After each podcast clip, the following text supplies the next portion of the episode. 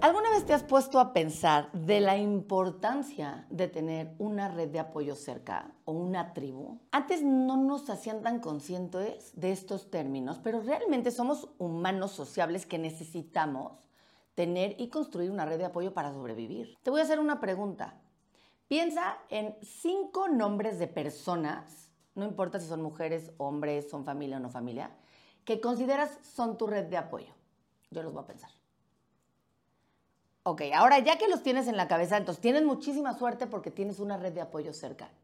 Y eso es importantísimo valorar. Y ahora te voy a hacer otra pregunta. ¿Tú crees que tu nombre aparece en otras personas cuando se preguntan cuál es mi red de apoyo? Es decir, tú tienes tu tribu y tu red de apoyo que consideras que son personas que siempre te ayudan. ¿Tu nombre crees que salga en los demás? Tú serás considerado o considerada una persona importante para una red de apoyo. Porque las cosas tienen que ser recíprocas. Es muy padre decir, ay, no, bueno, yo tengo este grupo de amigas que, que siempre son las que me ayudan, las que me apoyan, con las que puedo llorar. Yo tengo este grupo de primas en las que siempre, siempre me apoyo cuando algo necesito. Yo tengo este grupo de mamás que cuando no puedo recoger a mis hijos, cuando no puedo ir a la fiesta infantil, son las primeras que van a brincar por mí. Pero ellas pensarán lo mismo de mí. Es importante saber que necesitamos una tribu para sobrevivir. Es como el trabajo en equipo. Cuando ibas en la prepa que te enseñaban la importancia del trabajo en equipo, pues era padrísimo, porque entonces estabas con el de al lado que era el bueno escribiendo, pero tú eres bueno redactando, pero el de ahí es bueno hablando,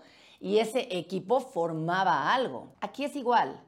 Solamente que yo siento que no lo hacemos consciente, no vivimos consciente de la importancia de tener una red de apoyo. En mi caso, yo la verdad es que tengo la suerte, pero también lo he trabajado, de contar con varias redes de apoyo a mi alrededor. ¿Por qué? Porque es importante que sean varias y diferentes áreas. Por ejemplo, en lo familiar, yo tengo un grupo de tías primas, incluidas a mi mamá, mi hermana, mis tías y mis primas, que le llamamos las mujeres Nazar. Y que es muy chistoso porque además de que todas somos súper intensas y súper gritonas, somos una red de apoyo impactante. O sea, cuando yo estuve en el hospital, mi esposo se reía porque dice que todas somos como racas ahí gritando y hablando al mismo tiempo, pero de verdad a mí me motivaba verlas, me motivaba que estuvieran ahí, aunque una me diera la pastilla, otra me abrazara, otra me diera consejos y, y hablamos muchísimo. Es importante para mí esa red de apoyo que tengo, por ejemplo, con, mi familia es increíble, es parte de quien soy. O la red de apoyo familiar, desde mis papás, desde mis hermanos, saber que si tengo un problema cuento con ellos, saber que cuando algo malo me pasa, ellos van a estar ahí. O incluso las mamás de las escuelas. Porque ya me echaré otro capítulo hablando de todo el rollo de mamás escolares y de los chats de WhatsApp y toda esta parte.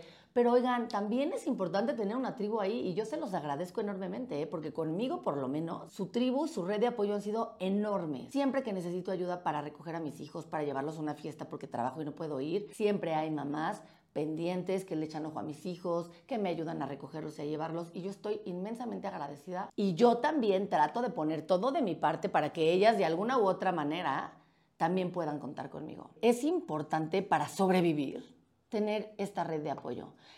Y saber también diferenciar un poco cuándo es la tribu o la red de apoyo que vas a necesitar. No es lo mismo lo que yo voy a llegar a llorar o a netear o a pedir ayuda con las mamás de la escuela de mis hijos, que por ejemplo en este caso con las mujeres Nazar. No es lo mismo lo que voy a decir en un lugar que lo que voy a decir en otro. Pero ¿saben que creo? Que no nos hacemos conscientes de la necesidad de tener una tribu cerca de nosotros. Cuando eres mamá y te embarazas y te invitan a esta, a esta parte de, grupos de, maternidad o de, o, de, parto o dulas que te ayudan a, a, vivir esta maternidad, se empieza a volver un poquito consciente, pero siento que es ahorita. Las tribus siempre han existido, solamente que antes no les poníamos nombre como ahora. Mi mamá cuando estaba embarazada, cuando yo nací, bueno, le pedía ayuda a mi abuelita o a mis tías y ellos eran quienes estaban ahí. A mí me gusta mucho reflexionar en esto porque la verdad es que para mí las redes de apoyo han sido indispensables en mi vida y en todos los sentidos. Cuando yo tuve una depresión postparto y cuando he tenido cierto tipo de depresiones en la maternidad, quienes me han sacado adelante de esto han sido las redes de apoyo con las que cuento y las que he tenido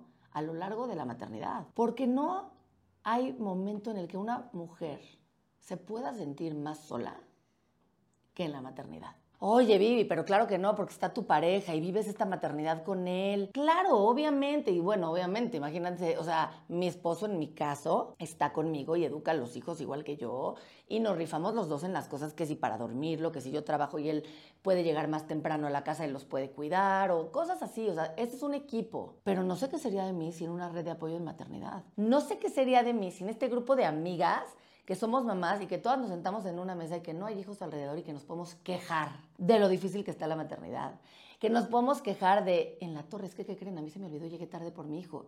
Y nadie me va a juzgar por ser una mala mamá. Porque entonces a la de al lado se le olvidó darle de cenar y a la de al lado de repente no llegó a la escuela porque se quedó dormida. Y entonces se vuelve un grupo empático, un grupo en donde te das cuenta que no eres la peor, porque hay otras que están viviendo lo mismo que tú, porque hay otras que han tenido errores como tú, mejores o peores. La red de apoyo se necesita en todo.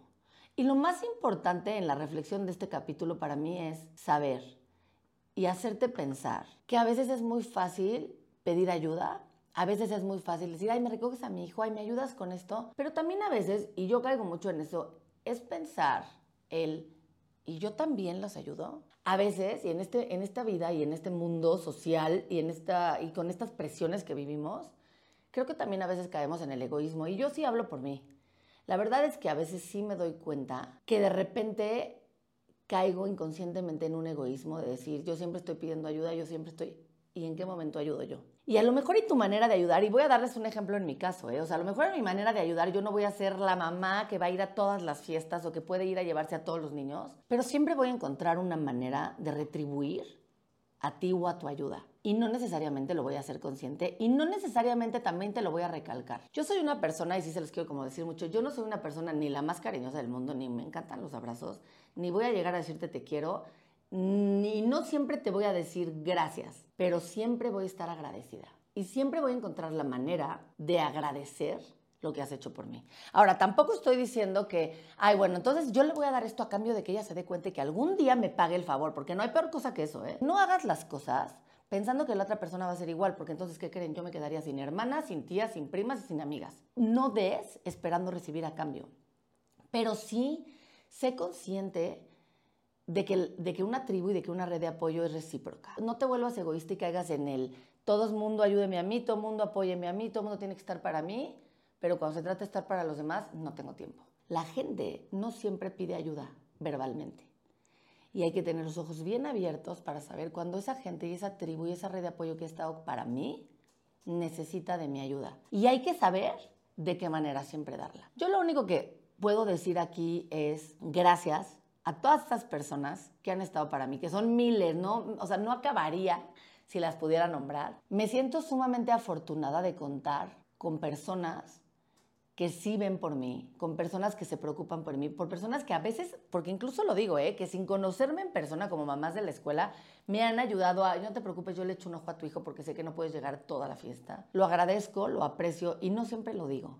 No siempre te voy a dar las gracias, pero créeme que lo veo, lo agradezco, lo aprecio y que cuando me toque a mí hacer algo por ti, siempre lo voy a hacer y siempre voy a estar consciente de eso. Este capítulo y este episodio únicamente lo que hago y lo que quiero es invitarte a reflexionar, invitarte a que pongas y escribas los nombres de las personas que consideras tu red de apoyo y que hagas un ejercicio de reflexión y pienses, uno, si esas personas y esos nombres que escribiste también te consideran como su red de apoyo y dos, si tú también estás dando lo suficiente y estás retribuyendo lo suficiente con todas esas personas de tu alrededor que siempre están ahí para ti. Te dejo este ejercicio y yo también me lo quedo de tarea. Muchas gracias por escuchar y estar aquí en Viviendo con Todo y nos vemos la próxima.